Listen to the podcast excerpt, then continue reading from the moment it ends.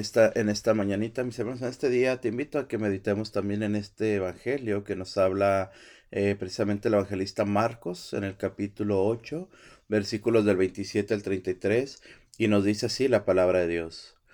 En aquel tiempo, Jesús y sus discípulos se dirigieron a los poblados de Cesarea de Filipo.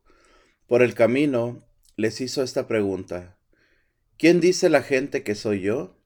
Ellos le contestaron, algunos dicen que eres Juan el Bautista, otros que Elías y otro que alguno de los profetas. Entonces él les preguntó, ¿y ustedes quién dicen que soy yo?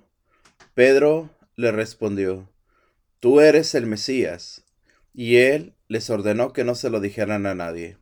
Luego se puso a explicarles que era necesario que el Hijo del Hombre padeciera mucho que fuera rechazado por los ancianos, los sumos sacerdotes y los escribas, que fuera entregado a la muerte y resucitara al tercer día.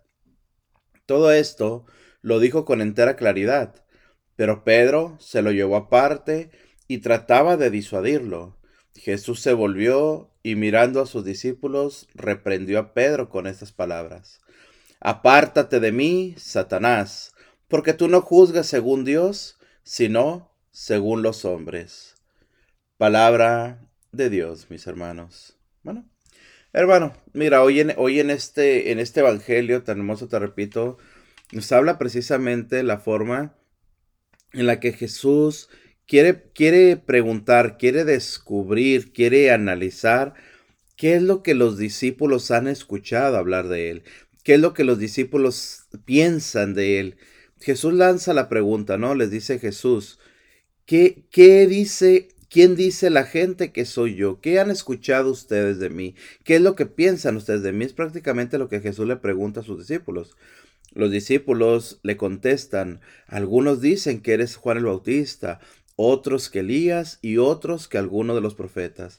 Fíjate mi hermano, aquí vemos claramente, te repito, la forma en la que la gente juzga, la forma en la que la gente, digámoslo así, quiere descubrir, pero al no hacerlo comenzamos, digo comenzamos porque tenemos que aplicarlo a nuestra vida, comenzamos nosotros mismos también, mis hermanos, a, poner, a, a, dar esas cosas o a dar esas palabras o a poner esos sobrenombres que no son, pero que aún así nosotros queremos compartir o queremos hablar.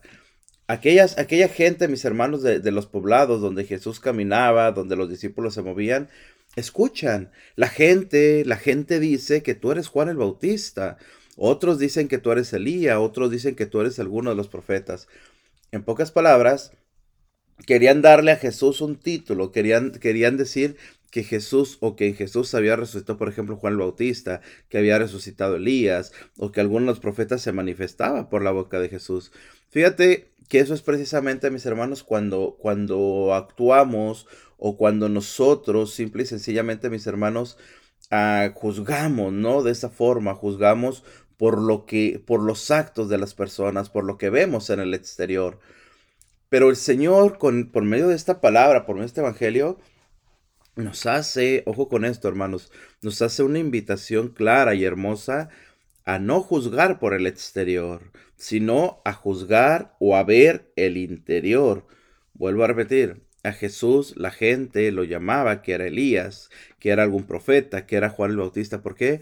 Porque veían las obras de Jesús, escuchaban lo que Jesús hablaba, Muchos caminaban junto a Jesús, muchos veían a Jesús, muchos habían experimentado lo que Jesús había hecho, algunos de los milagros, la, la, forma en la que Jesús sanaba a los enfermos, la forma en la que Jesús actuaba con poder, en pocas palabras. Entonces de ahí, te repito, la gente comienza a sacar sus propias conclusiones. Oh, este es Juan el Bautista, este es Elías, este es alguno de los profetas, este, este ha venido, le repito, y ha resucitado Juan el Bautista. Pero no puede la gente descubrir precisamente lo que verdaderamente hay en Jesucristo. Entonces, Jesús les pregunta claramente, ok, ya les he preguntado qué piensa la gente de mí. Ya les he preguntado qué cree la gente de mí. Ya dijimos, la gente piensa que eres Elías, que eres Juan Bautista. Pero ahora Jesús va más a fondo. Ojo con esto, hermanos. Jesús entra más en profundidad. Jesús ingresa más al corazón de, de sus discípulos. Entonces les dice Jesús, Jesús les preguntó, ¿y ustedes? ¿Quién dicen que soy yo? Pedro le respondió, tú eres el Mesías. Hermano, aquí entendamos algo que es hermoso. Cuando Jesús les preguntó, ¿y ustedes quién dicen que soy yo? Fíjate cómo nos dice hoy la palabra de Dios, hermano, que todos aquellos doce discípulos guardan silencio. Tal vez en, en, el corazón, en la mente de aquellos discípulos, había un conflicto, mis hermanos. Había un conflicto, oye, yo he escuchado que dice la gente que tú eres Juan el Bautista. Yo he escuchado que la gente dice que tú eres Elías. Yo he escuchado que la gente dice que tú eres algún profeta. Entonces, ¿qué digo? ¿Qué digo? Aquella gente, te repito, hermanos, aquellos discípulos habrán, habrán entrado en ese conflicto de decir, bueno, ¿qué le digo? ¿Qué le digo a Jesús? Yo también creo que es Juan el Bautista.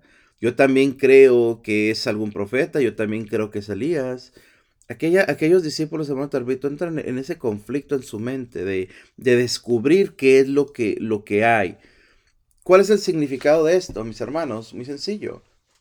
Que precisamente nosotros, tú y yo, hermano, cuando juzgamos por la carne, cuando hablamos por la carne, cuando nos movemos por la carne, sucede esto, hay conflicto en nuestra mente. Cuando nosotros vemos o conocemos a una persona, ¿qué es lo primero que hacemos? Nosotros la juzgamos por la forma de vestir. Nosotros la condenamos por la forma en la que esa persona habla. Nosotros condenamos la forma en la que esa persona se mueve, los modismos, las maneras. Eh, muchas veces nosotros condenamos a personas, por un ejemplo, que, que, son muy mal habladas, que hablan con malas palabras. Nosotros condenamos a personas por la forma de vestir, ya dijimos, nosotros condenamos a personas por la forma en la que se expresan. Eso es lo que hay afuera de esas personas, es lo que esa persona es la forma en la que se presenta. Pero no vemos o no entramos o no conocemos el interior de esa persona. ¿Por qué? Una persona que es muy mal hablada, un ejemplo que pongo, una persona que es muy mal hablada, muchas veces son personas, hermano, que vienen con muchos problemas de su vida y de esta forma ellos se, quieren experimentar la, la, la, forma de liberarse, ¿no? De sus ataduras, de sus formas. Muchas veces vemos personas, mis hermanos, te repito, que son muy, muy fáciles de, de vestir, digamos, inadecuadamente Vemos a lo mismo. Lo que te quiero decir es que en todo esto, hermano, se encierra algo. ¿Qué es esto? Pues simple y sencillamente los vacíos que tiene la gente, los, los vacíos que tienen las personas. Y nosotros somos rápidos a juzgar, somos rápidos a condenar. ¿Por qué? Porque vuelvo a repetir, condenamos mediante la carne, hablamos mediante la carne, nos expresamos mediante la carne. Aquellos discípulos, dice la palabra de Dios, cuando Jesús les preguntó, ¿quién dicen ustedes? ¿Quién dicen que soy yo? El único que respondió fue Pedro. ¿Quién es Pedro? Pues el cabeza, mis hermanos de la iglesia, aquel que Jesús iba a dejar como, como encargado de su iglesia, ¿no? Aquel San Pedro. Aquel San Pedro, ¿qué es lo que hace, mis hermanos, en ese momento cuando Jesús pregunta? Pedro respondió, tú eres el Mesías. Fíjate, aquí vemos, te repito, cómo Pedro ya no juzgó según la carne, Pedro juzgó según el Espíritu. El Espíritu lo induce, el Espíritu lo toma, el Espíritu Santo penetra en el corazón de Pedro para que Pedro pueda ver no solamente con los ojos físicos, sino también con los ojos del alma, pueda ver precisamente, mis hermanos, lo que el Señor es, lo que Jesucristo es. ¿Quién es Jesús? No es Juan el Bautista, no es Elías, no es solamente un profeta, Jesús es el Mesías, aquel que había de venir. Pero ¿cómo podemos ver esto nosotros? Solamente movidos por el Espíritu. Esto es bien importante, mis hermanos, que descubramos, que analicemos, que entendamos esto. ¿Por qué? Porque para poder nosotros reconocer a Dios y sus obras, tenemos que estar llenos de Espíritu Santo. ¿Cuánta gente conocemos que hoy en nuestros días sigue rechazando a Jesús? Siguen hablando mal de Jesús, siguen incluso odiando a Jesús, siguen blasfemando en contra de Jesús. ¿Por qué? Porque es gente que no quiere recibir al Espíritu Santo. Vuelvo a repetir, para poder conocer a Jesús hay que recibir al Espíritu Santo. Nos dice la palabra de Dios, después Jesús, ¿qué es lo que hace? Se pone a explicarle a sus discípulos, el Hijo del Hombre tiene que padecer mucho va a ser rechazado por los ancianos, los sumos sacerdotes y los escribas. Va a ser entregado a la muerte y resucitará al tercer día. Jesús, Ojo, mis hermanos, Jesús les, les explica a los discípulos, Jesús les habla a los discípulos de lo que va a ser su padecimiento, de lo que va a ser su, su misión, de lo que va a ser, mis hermanos, su pasión, lo que va a tener que pasar Jesús. Ojo, Jesús les habla y les dice, ok, yo no he venido para ser servido, yo no he venido para ser tratado bien, yo no he venido para ser aceptado, yo no he venido para ser levantado como rey, yo no he venido para, para que me traten bien o para que me aplaudan por lo que hago, no. Jesús lo dice claramente. Yo he venido y voy a ser rechazado por los ancianos, voy a ser rechazado por el sumo sacerdote y los escribas. ¿Quiénes son los ancianos? ¿Quiénes son los sacerdotes? ¿Quiénes son los escribas? Pues quien prácticamente, mis hermanos, se puede decir, gobernaba aquel pueblo. Gobernar en el sentido, mis hermanos, religioso. Entonces, aquellos hombres religiosos, en pocas palabras, no quieren a Jesús, no aceptan a Jesús, no reconocen a Jesús. ¿Por qué? Porque estos hombres, volvamos a repetir, ven solamente en el exterior. Juzgan a Jesús, condenan a Jesús, ven en Jesús un peligro.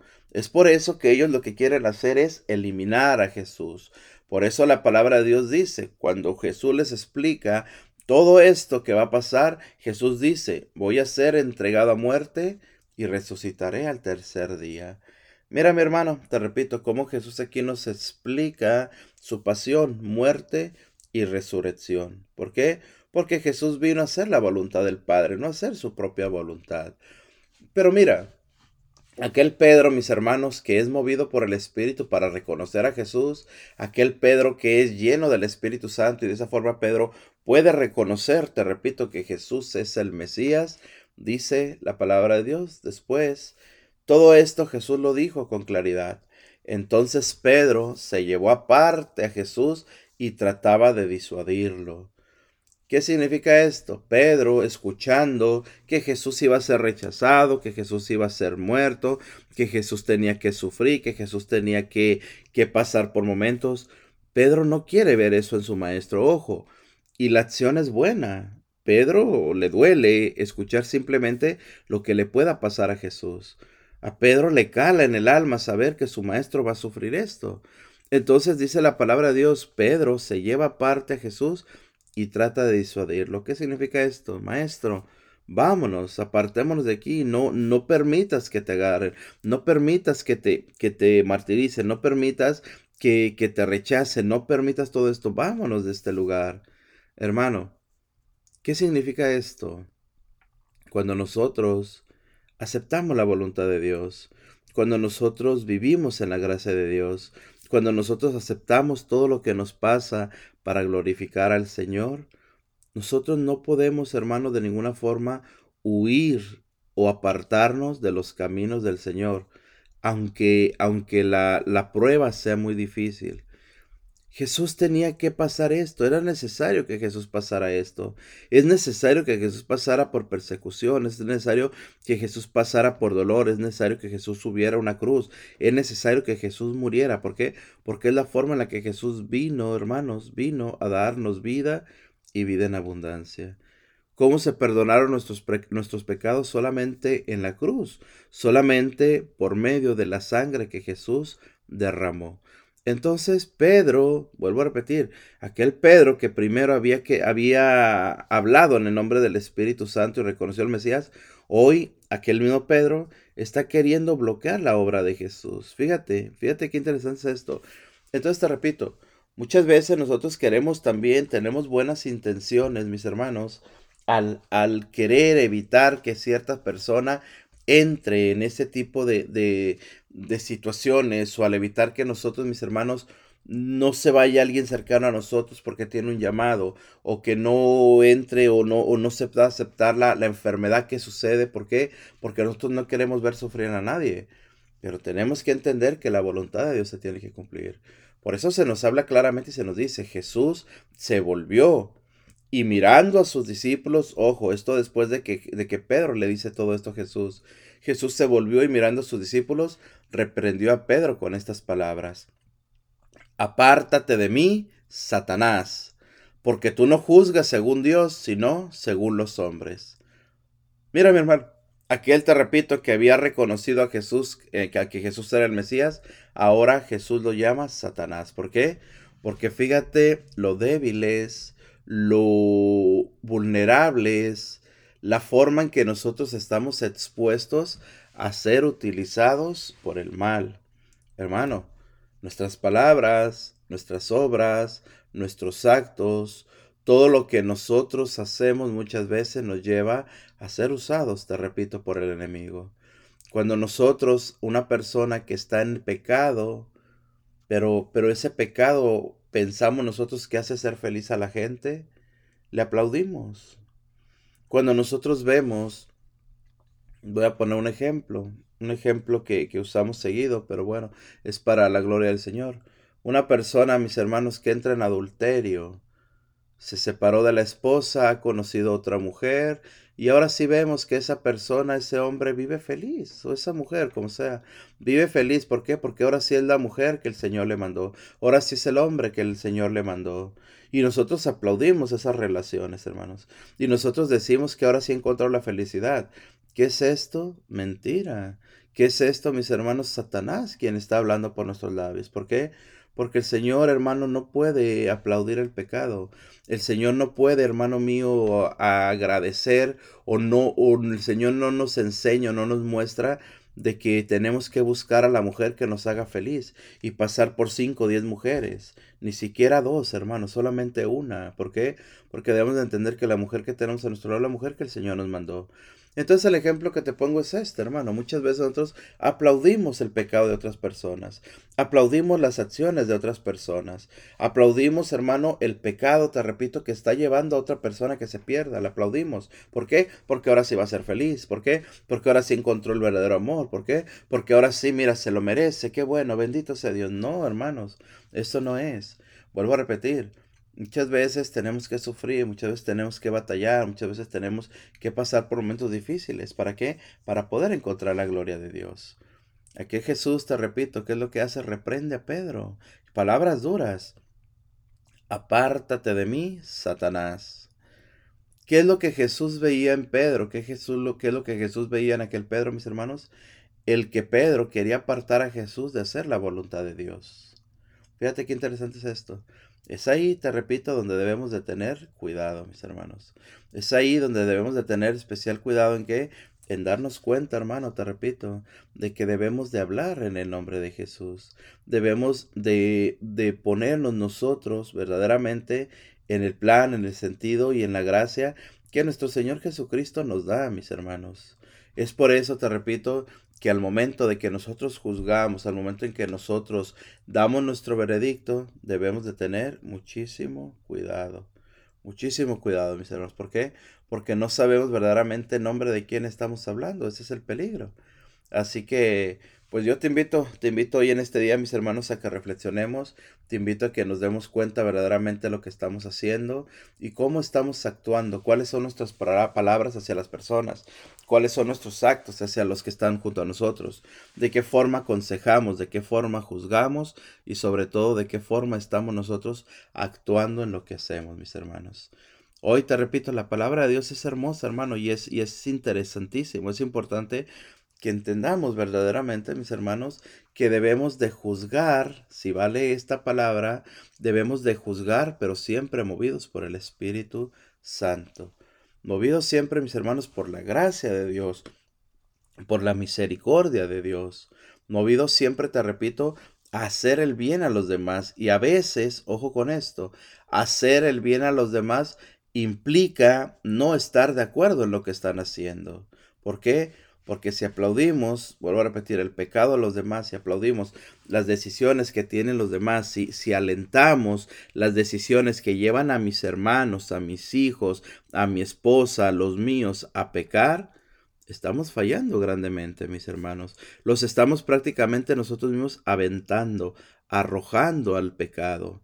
Entonces, qué importante es, hermano, te repito, nos enseña la palabra de Dios en este día, que seamos nosotros, si, si es que tenemos que juzgar, si es que tenemos nosotros que ayudar o que apoyar de cierta forma, que lo hagamos solamente de la mano del Señor. Es importante, por eso nos la palabra de Dios, orar, mantenernos en oración, para saber, mis hermanos, dar un buen consejo, para saber hablar verdaderamente en el nombre de nuestro Señor Jesucristo, mis hermanos. Así que, bueno, De verdad, mis hermanos, este, te, te invito, te repito, a meditar en esta palabra, a quedarnos en esta palabra y a seguir confiando en lo que el Señor nos muestra. Así que, pues, gracias, gracias, mis hermanos por estar con nosotros aquí en su programa Oración Salud de Vida. Sigamos meditando esta palabra de Dios, sigamos compartiendo la bendición, mis hermanos, que nos habla la palabra de Dios. Hoy en esta mañana hemos meditado en este Evangelio, mis hermanos, que nos habla San Marcos en el capítulo 8, versículos 27 al 33, mis hermanos.